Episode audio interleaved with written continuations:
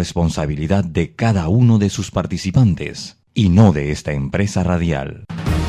La información de un hecho se confirma con fuentes confiables y se contrasta con opiniones expertas. Investigar la verdad objetiva de un hecho necesita credibilidad y total libertad. Con entrevistas que impacten, un análisis que profundice y en medio de noticias, rumores y glosas, encontraremos la verdad. Presentamos a una voz contemple y un hombre que habla sin rodeos con Álvaro Alvarado por Omega Estéreo. Bienvenidos. Haz tu vida más fácil con De Una, de Caja de Ahorros. La nueva facilidad para enviar y recibir dinero de celular a celular a uno o varios usuarios. Crea colectas para compartir gastos de cumpleaños, viajes, bautizos o cualquier actividad que estés organizando con amigos o familiares. Descarga ya el app Banca Móvil y actívate de una. Caja de Ahorros, el banco de la familia parameña. Recuerda, si en el metro vas a viajar, mascarilla y pantalla facial siempre debes usar. Cuidándote, nos cuidamos todos.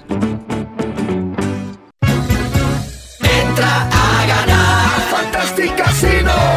Esta semana entra a ganar a Fantastic Casino con las mejores promociones y el mejor entretenimiento. De lunes a viernes, bonos por jugar con más de mil por cliente a la semana. Sorteo de billete todos los viernes. Y la tarima virtual de lunes a viernes está mejor que nunca. El Fantastic Rewind en pantalla. El lunes, Aldo Ranks. El martes, Kenny y Kiara. Y el sábado, Ulpiano Vergara. Y en vivo para todos los Fantastic Casinos. Jueves, show de stand-upero. Con sangría gratis para las chicas de 6 a 8 de la noche. Y en vivo para todos los Fantastic Casinos el viernes, la presentación de La Cachamba.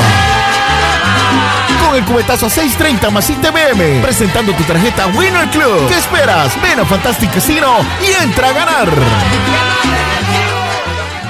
En Mi Bus seguimos modernizando el transporte público para brindarte un Panamá más conectado reforzando las rutas complementarias de tu barrio para que llegues al punto de conectividad de tu zona. En el este, cuentas con la zona paga Metro Pedregal, en el norte, con la zona paga Los Andes, y en el centro, con la zona paga 5 de Mayo, en donde tendrás rutas troncales y corredores de alta frecuencia, y así puedes trasladarte de una forma más rápida y segura. Sigue avanzando en tu viaje realizando el transporte gratuito y aprovecha todos los beneficios en tiempo y dinero. Y recuerda, no bajes la guardia contra la COVID-19. Al viajar con nosotros, usa tu mascarilla, pantalla facial y gel alcoholado.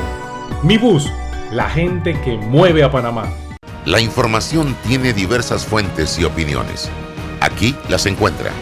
Está escuchando Sin Rodeos con Álvaro Alvarado.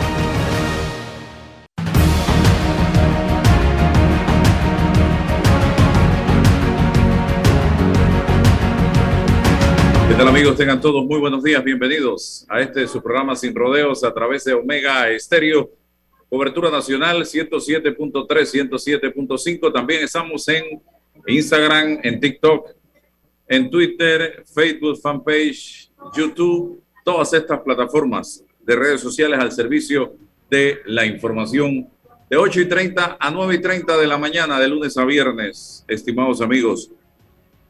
Empieza bien con el 0% de interés con Credit Corban. Te compramos el saldo de tus tarjetas de otros bancos al 0% por 13 meses. Visita nuestras sucursales ya, Credit Bank. Hoy vamos a tener con nosotros a el diputado independiente Edison Brose, con quien vamos a compartir un poco sobre el tema de las reformas eh, electorales que se encuentra en este momento colgando de una hebra de cabello y a la expectativa de qué es lo que va a pasar eh, cuando el presidente de la República tome la decisión. Tiene dos caminos, el veto o el refrendo. Y dentro del veto tiene dos opciones, el veto parcial o el veto total. De eso vamos a hablar en breve. Pero antes miren ustedes el hoy por hoy del diario La Prensa, pareciera que los diputados no se cansan de enfrentarse a sus electores.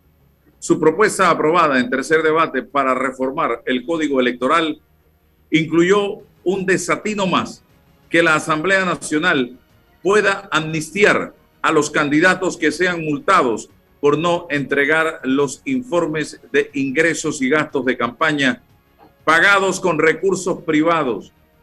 El mal olor de su maleantería se les nota a kilómetros de distancia, pues esta propuesta lo que busca en el fondo, una vez más, es la opacidad, ocultar a sus donantes. ¿Y por qué sería necesario esconderlos? Si alguien tiene alguna duda del por qué, quizás ayude a entender que sus donantes seguramente serían unos impresentables, líderes pandilleros, empresarios que buscan garantizarse negocios con el gobierno, narcotraficantes y todo lo más que no pueda asomar su cabeza en la política, porque sería un escándalo. Eso es lo que buscan algunos flamantes diputados, ocultar las inmundicias de las que están hechos sus potenciales donantes. Y es que hay algunos en esa asamblea que no podrían conseguir un real de la gente decente de sus circuitos. Por eso están dispuestos a vender su curul, a vender su conciencia a lo peor de la sociedad para así lucir su prado y una corbata. Interesante este artículo editorial, esta nota editorial de hoy por hoy del diario La Prensa, a la que nos hacemos eco en esta fecha. Y quiero comenzar señalando que el viernes, en esa sesión maratónica o, a la velocidad de la luz que se dio para aprobar el tercer debate, las reformas al código electoral, tenemos que sacar a ocho diputados. Edison Brose, que está con nosotros, votó en contra. Juan Diego Vázquez, Raúl Fernández votaron en contra. Los panameñistas Pedro Castillo, Pedro Castillo es, ¿no? Pedro Torres. Espérate un momento, no te escuché. A ver. Torres, Pedro, Torres. Luis Ernesto Carles, Yesenia Rodríguez votaron en contra. Dos diputadas se abstuvieron. Una, Mayín Correa, lo anunció que se, estaba, se iba a abstener de votar porque no estaba de acuerdo con las reformas. Y la otra, que también lo vi en las redes, Zulay Rodríguez, que se abstuvo para presentar sus eh, demandas de inconstitucionalidad a estas reformas.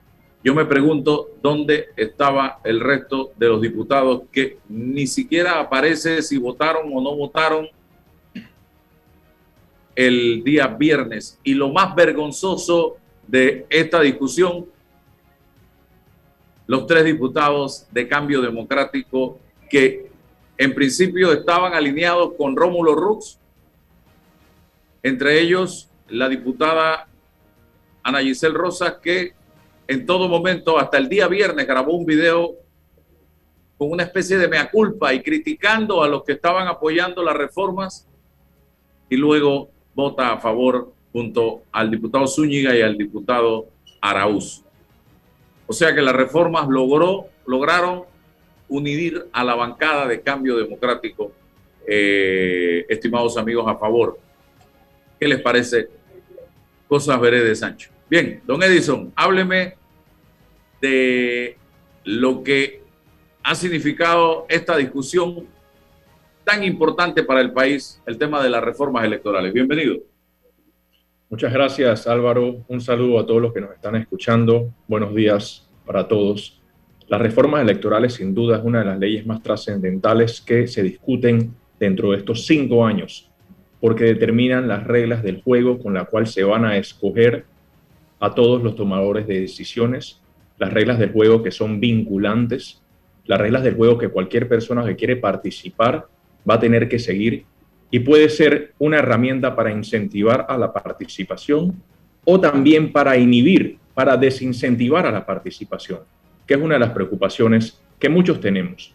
Porque cuando aquellas personas que dicen quiero participar en la política, pero ve las reglas del juego tan desiguales, esa persona dice, ¿para qué yo voy a perder mi tiempo si no tengo nada de esperanza de poder ser exitoso en una contienda con unas reglas del juego hechas a la medida de personas que quieren mantenerse dentro del poder. Entonces, por esa razón, esta discusión ha sido sumamente importante y es por eso que también se toma un tiempo prudente para analizar cada una de las propuestas, irlo mejorando elección tras elección y ese espacio es la Comisión Nacional de Reformas Electorales, donde estuvieron representados partidos políticos, la bancada independiente, actores sociales, actores políticos, el Tribunal Electoral, y fue un espacio de discusión profunda para tocar varios temas y lograr acuerdos.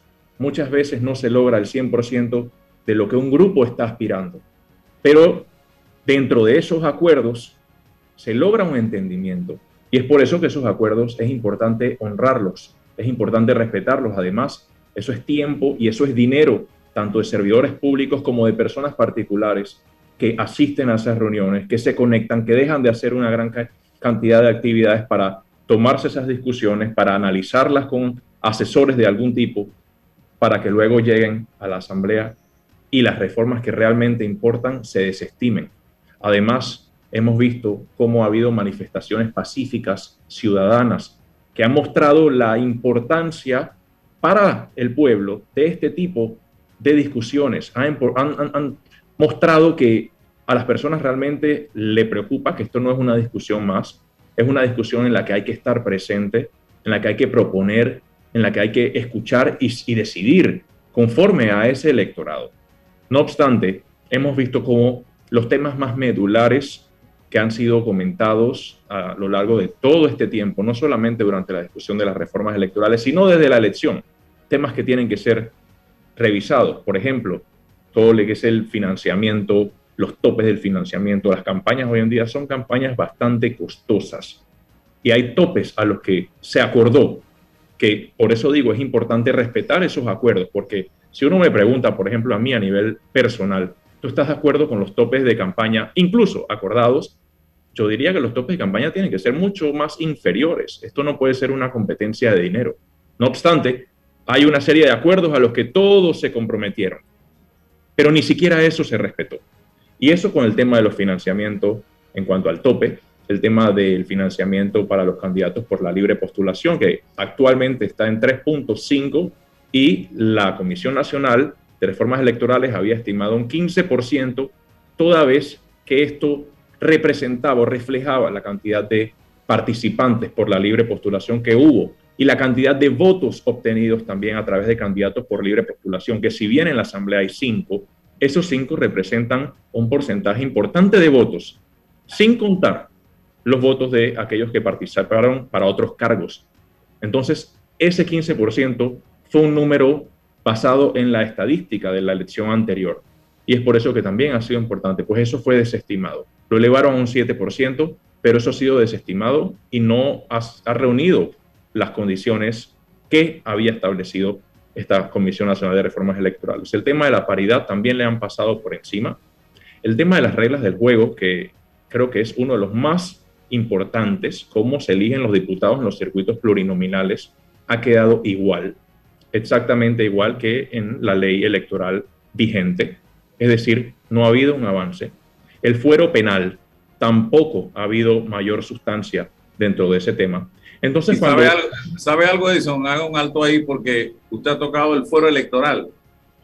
Y lo que más me entristece y me preocupa es que en el pronunciamiento de los magistrados ni siquiera lo mencionan como uno de los temas por los cuales están pidiendo el voto, el veto, perdón, por inexequibilidad al presidente de la República, lo que nos dice que pareciera que están de acuerdo con el eh, fuero penal electoral.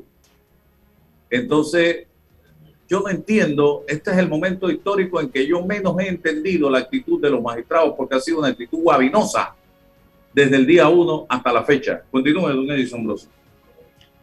Bien, entonces, estos temas se han quedado a un lado.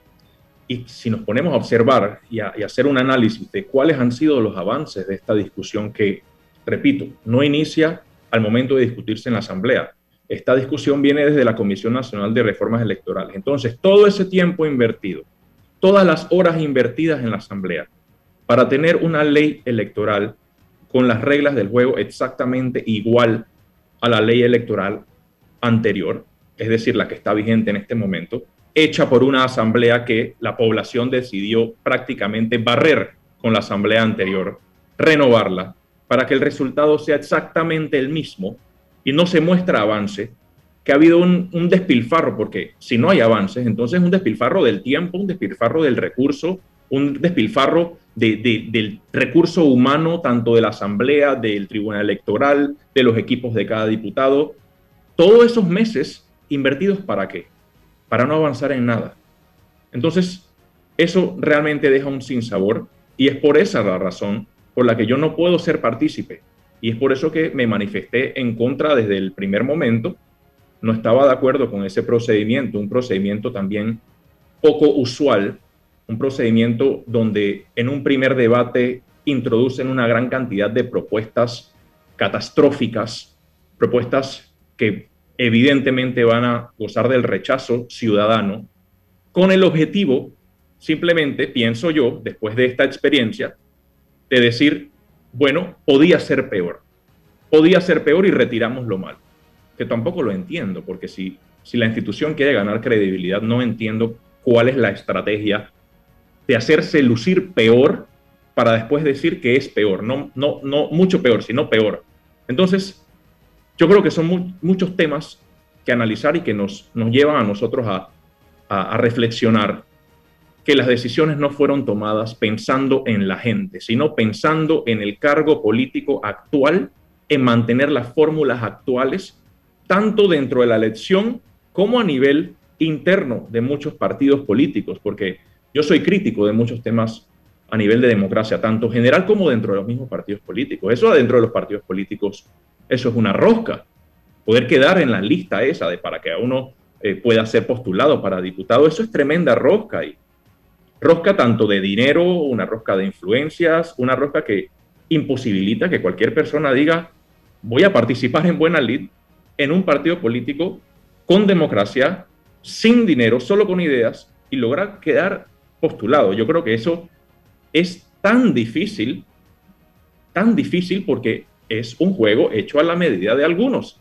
Y para poder estar ahí, muchos de ellos, no puedo decir que todos, pero muchos de ellos simplemente se van a prácticas mecánicas, elección tras elección. La fórmula de esto más esto te queda aquí a la postulación. Y una vez que tú logras la postulación, viene la fórmula mágica del cociente, medio cociente y el residuo que te suma votos duplicados y con eso tú logras, aunque no goces de la popularidad de la eh, general.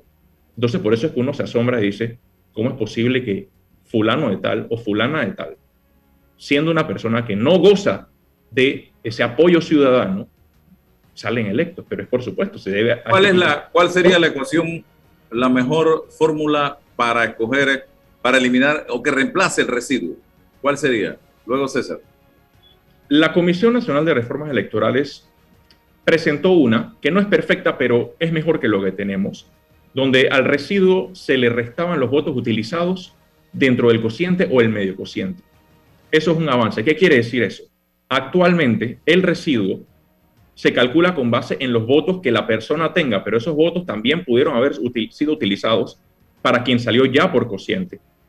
No sé si si te gustaría que en dos minutos explique todo el sistema este con un solo ejemplo, por ejemplo, el circuito 88, supongamos un caso hipotético que tuviese 100.000 habitantes y se escogen cinco escaños. Entonces se dividiría 100.000 entre 5, lo que daría a 20. Ese 20 sería el cociente electoral, que es la fórmula que establecen las reglas del juego actual. Quienes entran por cociente electoral, es decir, que superan los 20.000 votos, tendrían cociente y entrarían el medio cociente es la mitad del cociente. Es decir, en este caso hipotético serían 10.000. Entonces, sí se elige uno que entra por 10.000, pero los otros no entran por 10.000, pero hay uno que tiene 12.000. Bueno, el que tiene 12.000 logró llegar al medio cociente, así que entra automáticamente. Y supongamos que así se eligen otro par de mediococientes más y queda una última curul. Esta última curul se elige por residuo, es decir, la persona que tenga más votos. Pero dentro de esas listas, uno va a ver personas que tienen muchísimos votos que realmente no le corresponde. Por ejemplo, la persona pudo haber tenido 500 votos selectivos, pero por la plancha pudo haber tenido 20.000 votos de la plancha, es decir, de todo el equipo que se utilizaron para quien fue electo primero, quien entró por cociente. Entonces esa persona puede decir, yo entré con 20.500 votos, a pesar de que solamente obtuvo 500 votos. Está sumando votos que dicen que son de él, pero realmente no son de esa persona. Son votos de una plancha. Es decir, se está sumando y adjudicando votos que no le pertenecen. Igual con las alianzas. Si vemos alianzas entre partidos políticos, hay veces que la persona en su partido obtuvo, nuevamente el mismo ejemplo, 500 votos, pero en la plancha en la que fue postulada de R, de residuo, resulta que esa plancha tenía 20.000 votos. Así que esa persona tiene 20.500 votos. Entonces, palabras más, palabras menos. Esto es una fórmula hecha a la medida de partidos políticos, hecha a la medida de políticos que conocen estas reglas del juego, que se saben organizar y simplemente las utilizan para poder seguir repitiendo y repitiendo. Pero esto no quiere decir que esas personas realmente han sido apoyadas por una gran cantidad de ciudadanos. Los votos selectivos dicen mucho más que los votos obtenidos por plancha. Los votos selectivos dicen la persona escoge directamente a este político. El de la plancha es simplemente una suerte, una mezcla de fórmulas donde una persona sin votos resulta que alardea de obtener 19 mil, 20 mil, 21 mil votos que realmente no le pertenecen. Entonces, el residuo es como el pasaje bíblico de Lázaro.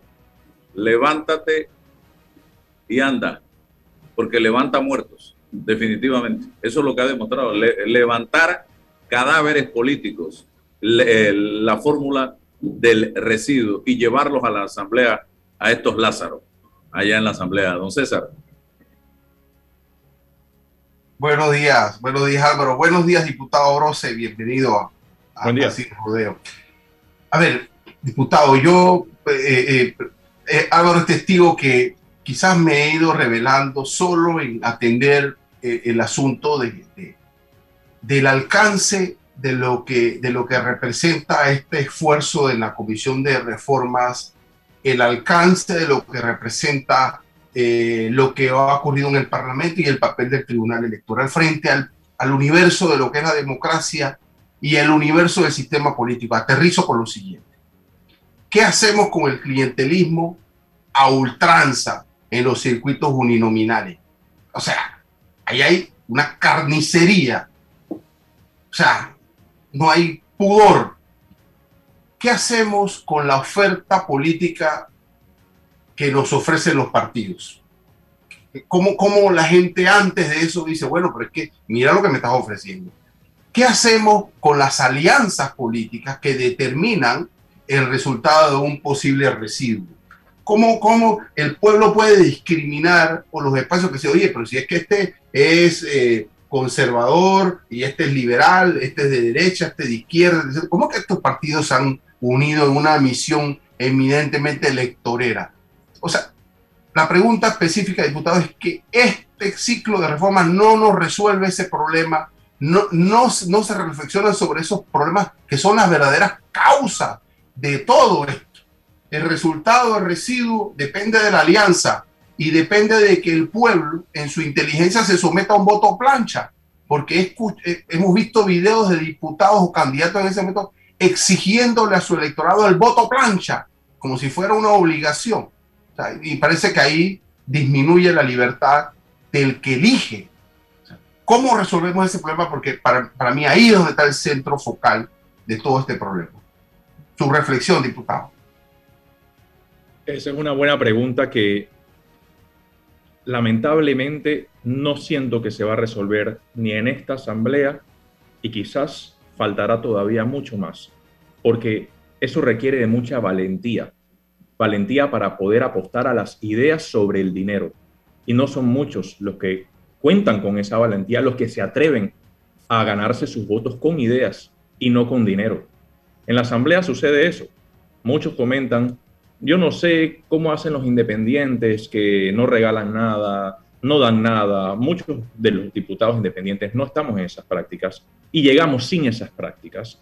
Y dicen, no se podría en, nuestro circuito. Sin embargo, hay diputados independientes que, todos venimos de, áreas donde también hay áreas difíciles y obtuvimos muchos votos dentro de esas áreas difíciles.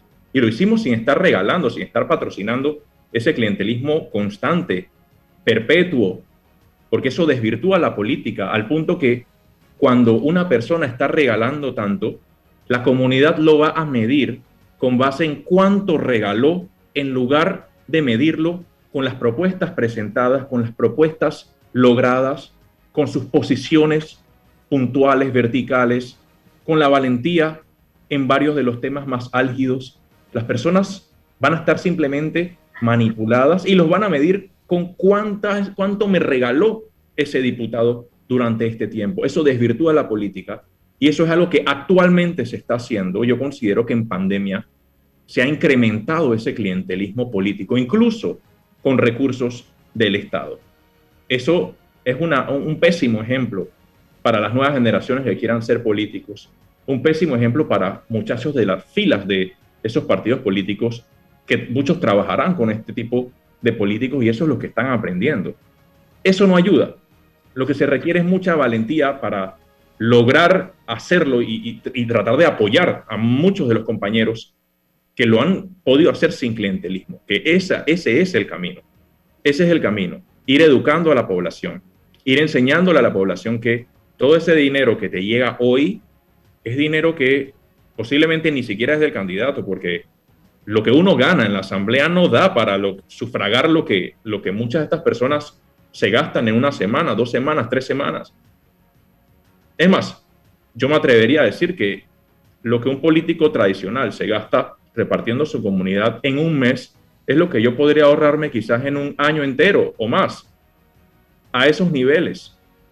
Entonces, eso también hace que sea una competencia totalmente desleal para una persona quiera participar, quiera aportar y quiera servir a su país, enfrentarse a una avalancha de dinero, una avalancha de te resuelvo por aquí, te resuelvo por allá, pero eso realmente no resuelve porque en las discusiones más importantes, por ejemplo, la del presupuesto, donde se asignan los recursos por provincia, ahí se callan la boca, ahí no dicen nada, ahí prefieren simplemente ser complacientes y dar un voto afirmativo a pesar de que los recursos no estén llegando.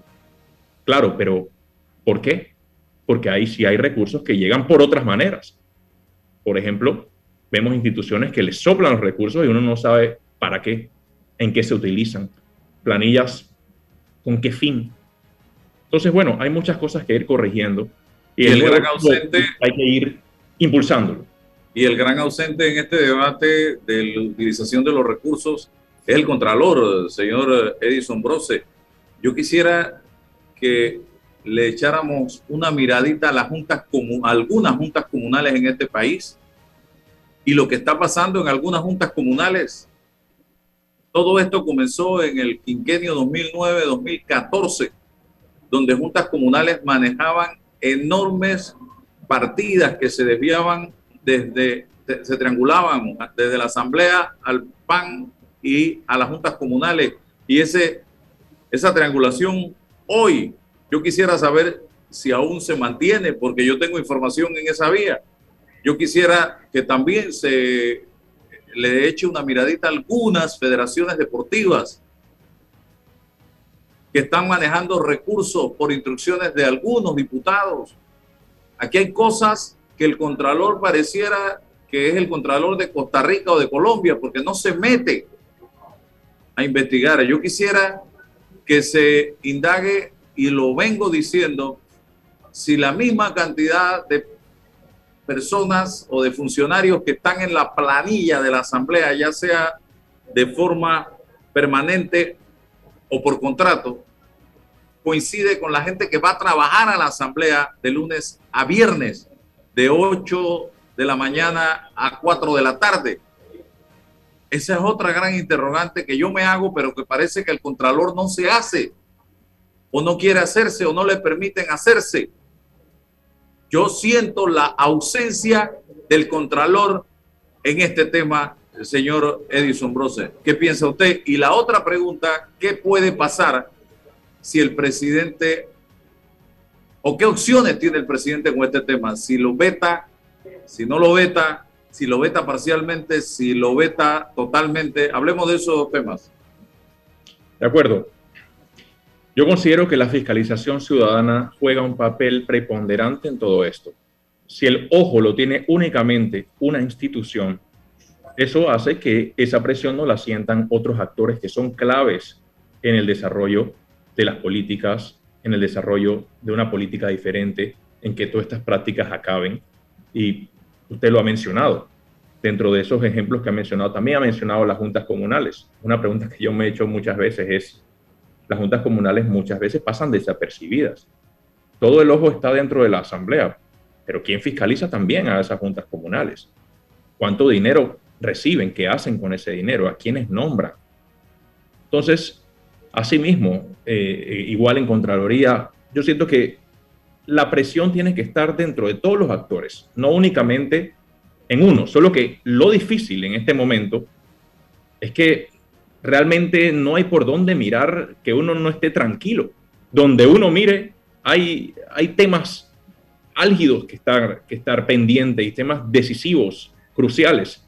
Entonces, se necesita, siento yo, que más educación política, más entendimiento de cómo funcionan las políticas, de quiénes son los actores que toman esas decisiones. Y una vez la ciudadanía entiende esa parte, entonces podrá hacer las presiones donde hay que hacerlos en el momento en que hay que hacerlo. Por ejemplo, pronto viene la discusión del presupuesto. La Asamblea no puede modificar el presupuesto, puede aprobar o rechazar el presupuesto. Pero el presupuesto lo hacen dentro del órgano ejecutivo. Lo, lo, recibe el MEF, lo que es el presupuesto anteproyecto de todas las instituciones, y luego va haciendo recortes, va haciendo ajustes y lo presenta a la Asamblea. Bueno, ahí hay varias instituciones y, en cada etapa participa un actor diferente. Entonces, si la ciudadanía está más educada a nivel político, sabe en qué momento presionar, a quién presionar. Porque mientras están haciendo el anteproyecto, no debe estar presionando a la Asamblea, debe estar presionando a las instituciones que hacen ese anteproyecto. Luego, cuando lo presenta el MEF, tiene que estar presionando al MEF. Cuando pasa a la Asamblea, debe presionar a la Asamblea. Entonces, yo creo que la educación política es clave en todo esto. Eso en cuanto al primer tema. En cuanto al segundo tema, el presidente tiene algunas opciones. Vetarlo parcialmente o en su conjunto. Si lo veta en su conjunto, el proyecto pasaría inmediatamente al tercer debate. Si lo veta por partes o el veto parcial, entonces este pasa directo a una comisión para que haga los correctivos y luego se somete a ese eh, segundo debate y tercer debate. No estoy seguro de cuáles sean, cuál sea el mejor camino. Yo estoy de acuerdo con, muchos de los temas mencionados y no puedo estar de acuerdo en que se sancione esa ley. Tengo una preocupación y es si se objeta, por ejemplo, en partes y bueno, la Asamblea puede decir, nosotros lo aprobamos así, tal cual como es. O se objeta, por ejemplo, en, inexequible. Vamos a objetarlo inexequible. Se objeta en su conjunto, inexequible. Se envía a la Asamblea y la Asamblea dice, a nosotros no nos importa, lo pasamos como tal. Eso se pasa y después termina en la Corte Suprema. Y de aquí a que se falle, podríamos estar jugando con las mismas reglas del juego actuales. Aún así, con menos de los avances logrados, que en mi opinión han sido mínimos, avances muy mínimos, pero al menos un poco. Por ejemplo, que si el tema de los independientes, que si el tema de empresas corruptas que no puedan estar donando a campañas, temas ligeros, pero no, no, no estoy muy claro de si podría la cura ser peor que la enfermedad. Entonces, es un, es un, un tema bastante incierto en este momento. Pero yo sí considero que, que lo correcto hay que hacerlo y hay que vetar. Pero ojalá esto no sea simplemente una estrategia para que se le dé la vuelta y termine esto en la Corte Suprema de Justicia y no se le dé respuesta y se logre que se permanezca con las reglas actuales. Este proyecto no cambia mucho, pero es un centímetro mejor que el anterior, que el actual. César, para cerrar, para cerrar. Diputado, ¿usted tiene alguna posición sobre la reelección o no de los diputados? ¿Cuál es su posición? Si la puede brindar. Bien, yo creo que la reelección indefinida es un tema que hay que revisar. Indefinida. Reelección inmediata, yo sí creo que inmediata como tal, dos periodos, por ejemplo, no vería mayor problema. Yo pienso que podría regularse que no sea algo para siempre, para siempre. Es decir, si son dos periodos seguidos, entonces la persona en un tercer periodo no podría optar. Esa es la posición que he tenido, pienso que siempre. Personalmente, no me he agitado en, movimientos eh, pidiendo la, la no reelección. Yo considero que el debate siempre tiene que ser de ideas, de personas también. La persona que lo hace bien, que se postule. Pero eso sí, donde sí considero, y soy bastante vertical, es con las reglas del juego. Porque si las reglas del juego permiten que una persona no querida, no aceptada por su trabajo, con una pésima gestión pueda reelegirse, entonces ahí hay que cambiarlo. Pero con unas reglas del juego bien justas, créame lo que alguien que no hizo buen trabajo no puede permanecer. Entonces, por eso es que las reglas del juego son importantes. Bueno, muchas gracias al diputado Edison Brose por compartir con nosotros. Espero que no sea la última, eh, que podamos mantener la comunicación porque evidentemente necesitamos esas voces que son las mínimas dentro de la Asamblea Nacional que mantengan a la población informada de lo que está sucediendo allá adentro, señoras y señores. En democracia la información tiene un valor incalculable y son gente como Edison Brose, como Gabriel Silva, como Juan Diego Vázquez, como Luis Ernesto Carles, quienes permanentemente le están dando al país información de lo que está aconteciendo en ese órgano del Estado. Vamos a la pausa y regresamos para un derecho a réplica que nos solicitaron. En breve regresamos. Panama Ports, apoyando los peloteros hasta la altiva provincia de Chiriquí. Panama Ports, unidos con el béisbol chiricano. Entra a Casino que tiene para ti los económicos. El domingo, sancocho más pinta o soda. Lunes, dos chorizos parrilleros más pinta o soda. Y el miércoles, un cuarto de pollo asado más pinta o soda. A tan solo 2.99 más ITBM cada combo. No esperes más. Ven ya a Fantastic Casino por los económicos. Promoción solo con pintas nacionales. No disponible en Fantastic Casino 12 de octubre, Colón Calle 13, La Cadima, El Fuerte, 5 de mayo, Casa Miller y La Terminal. Bueno, me voy a comer con una estrella. Mm. Espérate, ¿y tu esposa sabe? Claro, ella sabe que la estrella del sabor es American Star. Y por eso en la casa comemos delicioso. American Star, el tasajo, jamón, chorizos y embutidos más suaves, económicos y con el sabor que le gusta a todos. ¡Oh! ¿Me invitas a conocer esa estrella? Busca la estrella roja y azul American Star, la estrella de tu cocina. Hay un delito que va en aumento, que se aprovecha de la buena fe de los ciudadanos. Yo estoy aquí construido aquí en mi carro solamente suyo y mi persona. Entonces creo que usted me diga, ¿tiene el dinero completo o tiene usted un abono? Que realiza estafas por medio del comercio electrónico y que suplanta tu identidad. Ese es el ciberdelito, con un aumento del 225% en el primer trimestre, convirtiéndose en el delito con mayor incidencia en el último año. Estos grupos de crimen organizado generan 20 mil dólares diarios aproximadamente al cometer estos delitos. Si alguien te solicita dinero por redes sociales, antes de depositar, llama a esa persona y confirma la información. El ciberdelito es real. Denúncialo al 507-2988 o al 104. Un mensaje de la Policía Nacional, el Ministerio Público y esta emisora. En Mi Bus seguimos modernizando el transporte público para brindarte un Panamá más conectado, reforzando las rutas complementarias de tu barrio para que llegues al punto de conectividad de tu zona. En el este, cuentas con la zona paga Metro Pedregal, en el norte, con la zona paga Los Andes, y en el centro, con la zona paga 5 de Mayo, en donde tendrás rutas troncales y corredores de alta frecuencia, y así puedes trasladarte de una forma más rápida y segura. Sigue avanzando en tu viaje realizando el transporte gratuito y aprovecha todos los beneficios en tiempo y dinero. Y recuerda, no bajes la guardia contra la COVID-19. Al viajar con nosotros, usa tu mascarilla, pantalla facial y gel alcoholado. Mi bus, la gente que mueve a Panamá. ¿Sabías que Cobre Panamá trabaja de la mano de organizaciones de investigación científica para la protección y conservación de especies como el Fondo Peregrino, Sea Turtle Conservancy, Instituto Smithsonian de Investigaciones Tropicales y Yaguará? Cobre Panamá. Estamos transformando vidas. Déjate llevar por la frescura del pollo melo, panameño como tú. Déjate llevar por la frescura del pollo melo. Estándares. la calidad es una promesa para llevarte el pollo melo siempre fresco hasta tu mesa. Déjate llevar por la frescura del pollo melo. Por su sabor y calidad lo prefiero. Déjate llevar por la frescura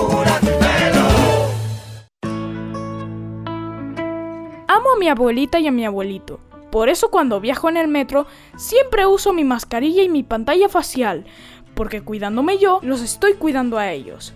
¿Tú también quieres mucho a tus abuelitos?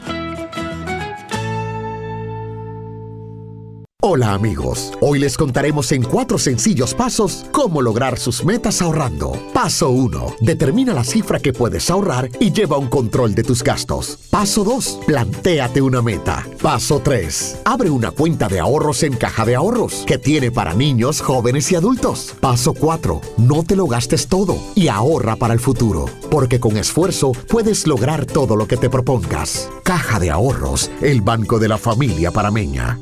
Como el arroz con coco y guandú, el béisbol es tan panameño como tú. Panama Ports, unidos con el béisbol cononense.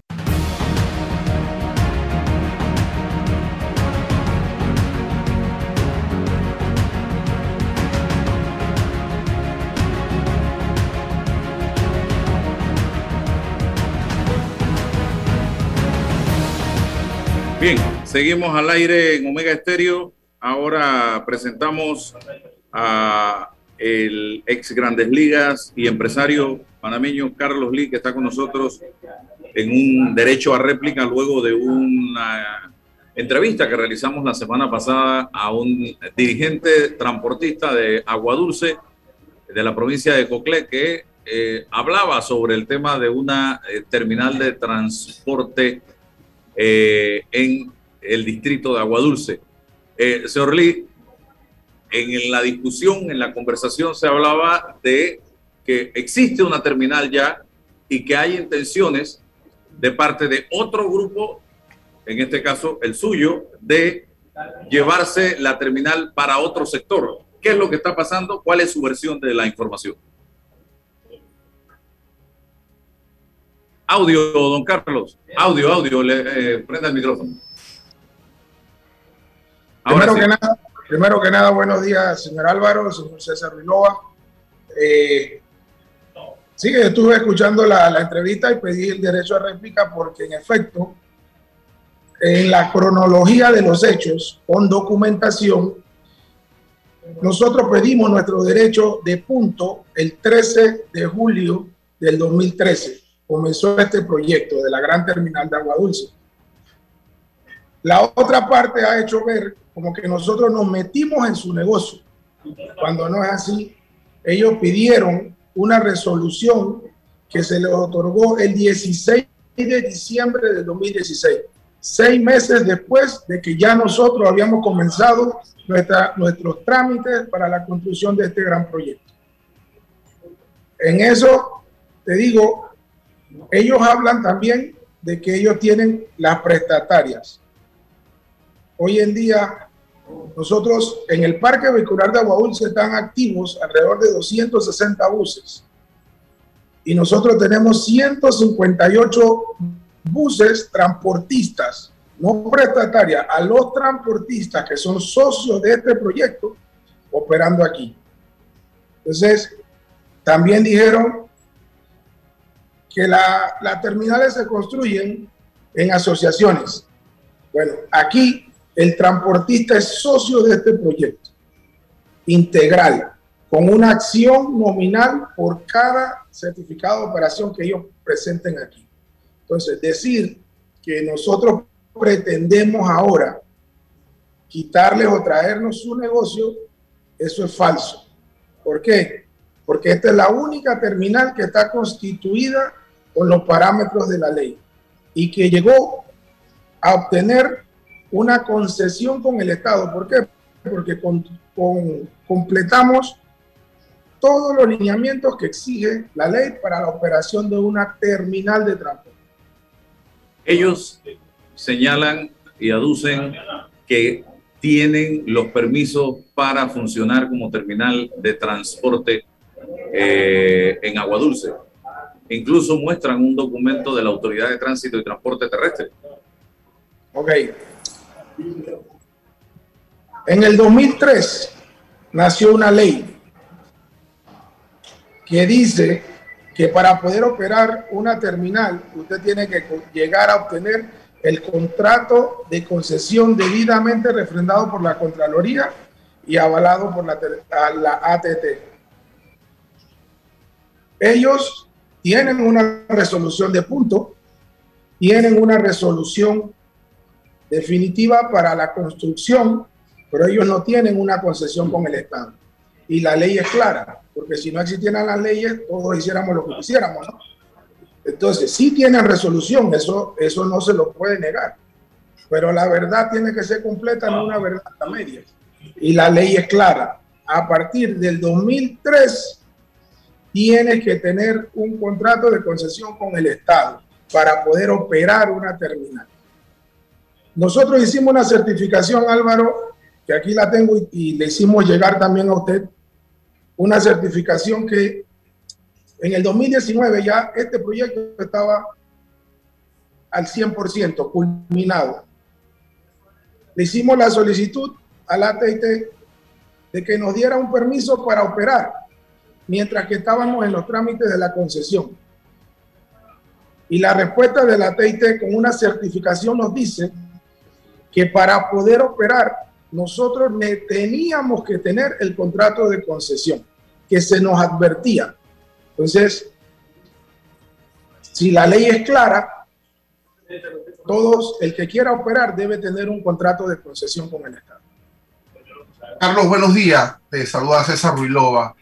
Carlos, em, recuerdo la, entrevista con, con, el vocero de, este, de este grupo y él advertía que, manejaba un tipo de resolución. Tendríamos que analizar los documentos legales para tener una, una visión más general sobre esta problemática. Ahora, ¿hay alguna forma de conciliar estos intereses, de resolver este conflicto en beneficio de la comunidad de Agua Dulce y del área circundante para, para bueno, optimizar en, el, en materia de transporte, que haya más habilitaciones, más transporte, qué sé yo?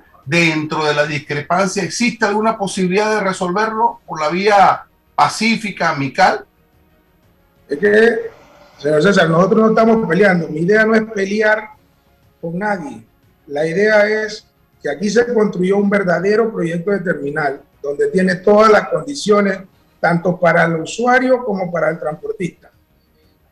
Ellos hablaban del convenio de asociación. Bueno, en el convenio de asociación de esta gran terminal de agua dulce, con los transportistas, porque los socios de este proyecto son los transportistas.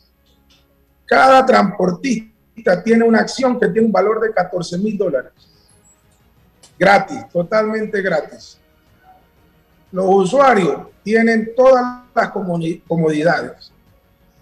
Buena sala de espera, buenos baños, locales comerciales, esto es algo integral. Aquí se ha hecho algo integral pensando tanto en el usuario como en el transportista, que son los, que, los, verdaderos usuarios de esta terminal.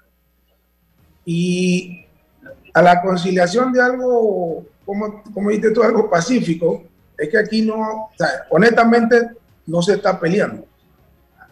Se está buscando que se dé todo en base a la legalidad de los hechos no pueden funcionar dos terminales de transporte en Agua Dulce, señor Lee?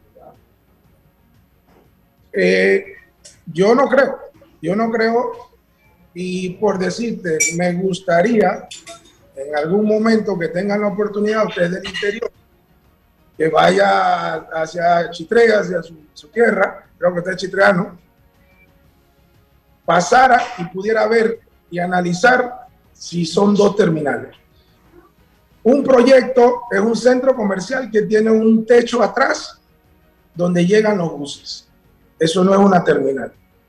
Sin embargo, nosotros sí construimos bajo los parámetros que dice la ley un puerto de embarque y de desembarque. ¿Qué reclaman ustedes puntualmente en este momento entonces eh, a las autoridades? Bueno, que hagan, Álvaro, si a mí me hubieran dicho que no tenía que construir una terminal con los parámetros de la ley, yo también hubiera hecho detrás del supercentro el extra un techo y lo hubiera llamado terminal, sino que yo invertí en lo que dice la ley en una terminal de transporte.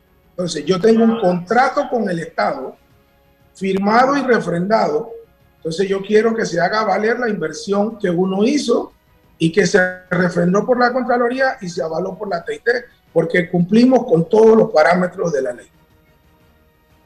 Bueno, gracias al ex eh, Grandes Ligas, Carlos Lee, empresario eh, por dar eh, esta entrevista. Fue un derecho a réplica que nos solicitó basado en una entrevista que realizamos la semana pasada sobre este tema de la terminal de transporte en Agua Dulce. Agradecido, don Carlos. Gracias por el espacio. Saludos. Gracias.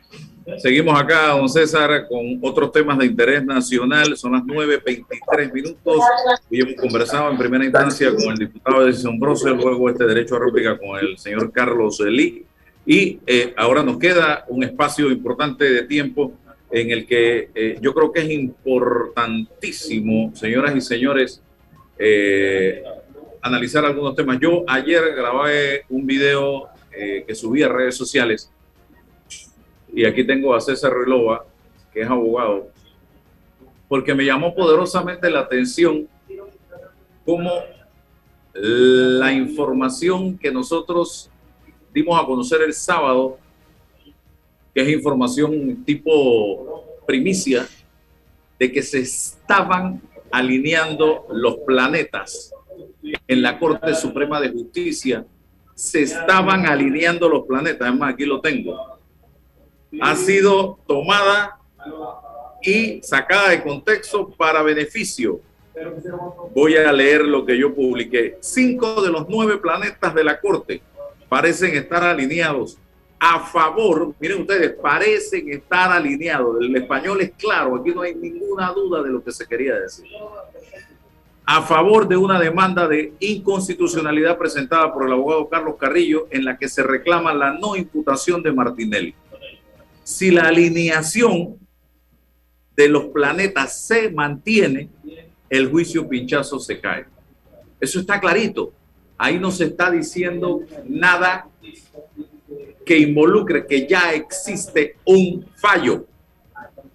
Acto seguido, al día siguiente, yo escribo en mi cuenta de Twitter lo siguiente. Miren que lo estoy, lo voy a, a leer para que no haya la menor duda. Yo el domingo entonces publico, por aquí lo tengo, el domingo publico luego de que me llegó a través de grupos de WhatsApp el proyecto de fallo. Y digo, circula en grupos de WhatsApp proyecto, que es un sinónimo en temas judiciales de borrador de magistrado sedaliza. Yo no estoy diciendo que circula un fallo.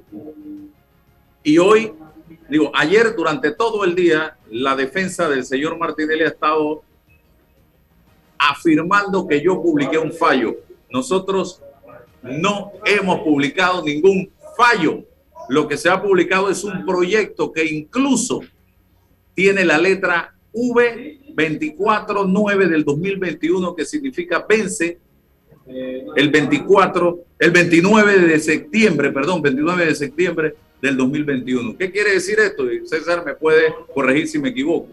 Se pone vence porque ese es el término en que tienen los magistrados que recibieron este borrador o este proyecto para enviar sus observaciones al magistrado ponente.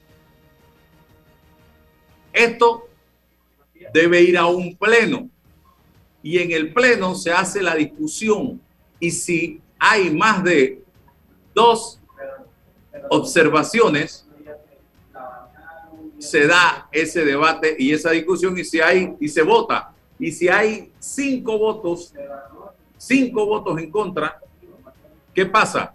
Es lo que me dijeron. No soy abogado. Pierde la ponencia el magistrado ponente y se le da otro papá.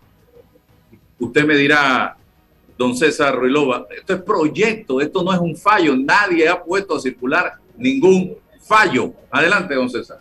Sí, ayer casualmente Álvaro eh, compartíamos en el debate eh, estas circunstancias eh, y decía que la Corte queda mal, mal ubicada, mal posicionada cuando no tiene los resguardos institucionales para prever de que estos proyectos tienen que ser del manejo eficiente de los involucrados y los responsables legalmente eh, que tengan que ver con la justicia. Es decir, no, no puede ser del acceso público para bajo ninguna circunstancia, porque no tienen efectos jurídicos. Un, un proyecto no se puede asimilar a una sentencia, requiere de una formalidad, de un procedimiento, y, y, que, y que, esto se, se, se, genere una especie de debate anterior sin que ni siquiera las partes procesales tengan forma de involucrarse, es insisto, lo decía ayer y lo reitero hoy, deja mal parada la Corte. Hay que hacer cuanto antes las, las, reparaciones eh, eh, eh, para evitar, en la medida de lo posible, que estas circunstancias se puedan filtrar.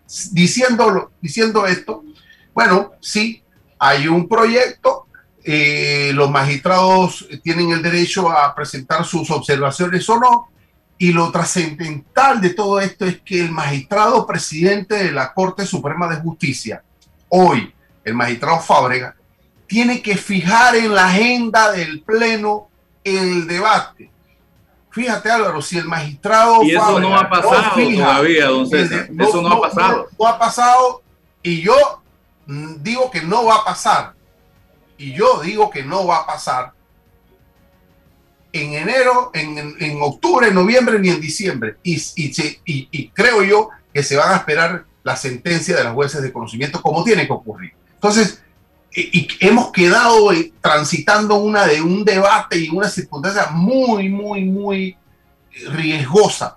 Yo eh, insisto, Álvaro, la Corte debe evitar que esto ocurra en lo sucesivo. Por y, y, al final del camino, y al final del camino, Álvaro, termino los magistrados que firman un proyecto como este, los que firman una observación y los que están de acuerdo, tienen que asumir la responsabilidad legal, moral, ética, ciudadana de lo que firman y de lo que hacen. Pero hay que esperar que lo hagan, no antes, don Álvaro, porque yo no pudiera, no, no, no puedo criticar ni señalar a ninguno por ningún proyecto, porque tengo que esperar el debate y tengo que respetar el criterio del magistrado. Si en este caso hablo de Sedalice, fue el magistrado que se nombró en el gobierno de Varela y se ratificó en el parlamento de ese quinquenio. Bueno, mal o bien, buena o no designación, tendríamos que preguntarle al gobierno panameñista y, y, que rinda las cuentas sobre, después de cinco años o seis o de siete, el resultado del designado y así sucesivamente, don Álvaro. Dos, dos cosas para aterrizar. La primera, no me cabe la menor duda, don César, por el olfato periodístico que he logrado desarrollar durante estos años que he sido periodista, que son bastante ya, que esto fue parte de un plan maquiavélico en el que incluso hay magistrados de la Corte Suprema de Justicia involucrados.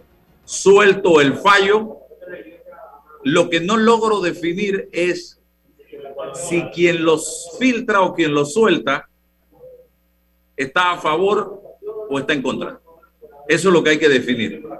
Porque el que está en contra quizás lo tira para generar el debate que se ha dado y generar la presión que se está dando. Y el que está a favor también lo ha tirado para generar algún tipo de presión que lo favorezca o lo, a él en un momento determinado. Muy bien, pero, de que salió de allí, claro, salió pero de allí. olfato- claro, pero ese olfato periodístico te tiene que decir, es decir, es decir, porque, porque parte de la crítica es institucional a la Corte. ¿Cómo la Corte permite que se filtre? Porque también pu- pudiésemos tomar esa línea de pensamiento y de debate, insistiendo en que la Corte debe evitar que esto ocurra en este caso y en cualquier caso, Álvaro.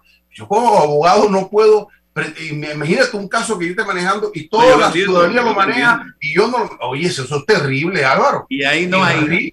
Y fue una filtración, eh, diríamos que artesanal. Esa no fue hackeo, No, se metieron por la ventana del despacho del magistrado. No, ellos mismos la dieron, por amor a Dios, hombre, para que se generara esta discusión. Bueno, y y este si, debate. hubo, y si hubo una estrategia, entonces nosotros tendríamos con, con tranquilidad decir, ah, quieren jugar la estrategia, pero ustedes quedan mal parados institucionalmente como la Corte. No podemos permitir que esta Corte, que este fallo y en este caso y en ningún otro se filtre. Álvaro, si a un juez se le filtra un caso antes de fil- un, una sentencia, terriblemente, arde Troya. Arde Troya Terrible. porque los abogados inmediatamente van a replicar. Y, y aquí, aquí quieren pegarle al mensajero, por amor a Dios. Por favor, hombre. Van a preguntarle, eh, ¿cómo que el, el milagro? ¿Cómo que dice la, la frase? No, y, Eh, ¿Quién es Dios? Me van a preguntar a mí, por Dios. No y me- no, sencillamente- no, y sencillamente, mira, no, se- ¿qué- porque es que no hay nada, es que no Álvaro, jurídicamente no existe nada, no hay nada, un proyecto no es nada, no, No. tiene eficacia, no tiene, no tiene absolutamente nada, hasta que el Eso pleno debata, esto usted, usted puede decir, ah, eso es cierto, ese proyecto, no es cierto, por ahí. ahora mismo no hay nada, de nada.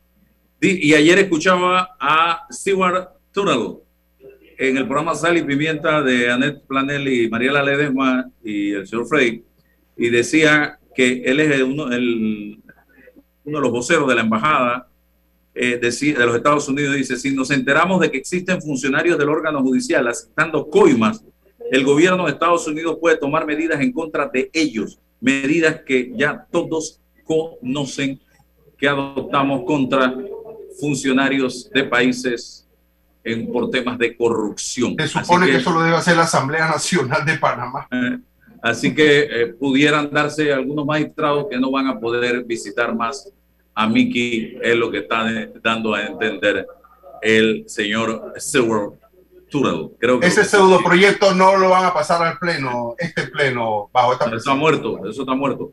Bien, se acabó el tiempo, hasta mañana. Saludos, Álvaro. La información de un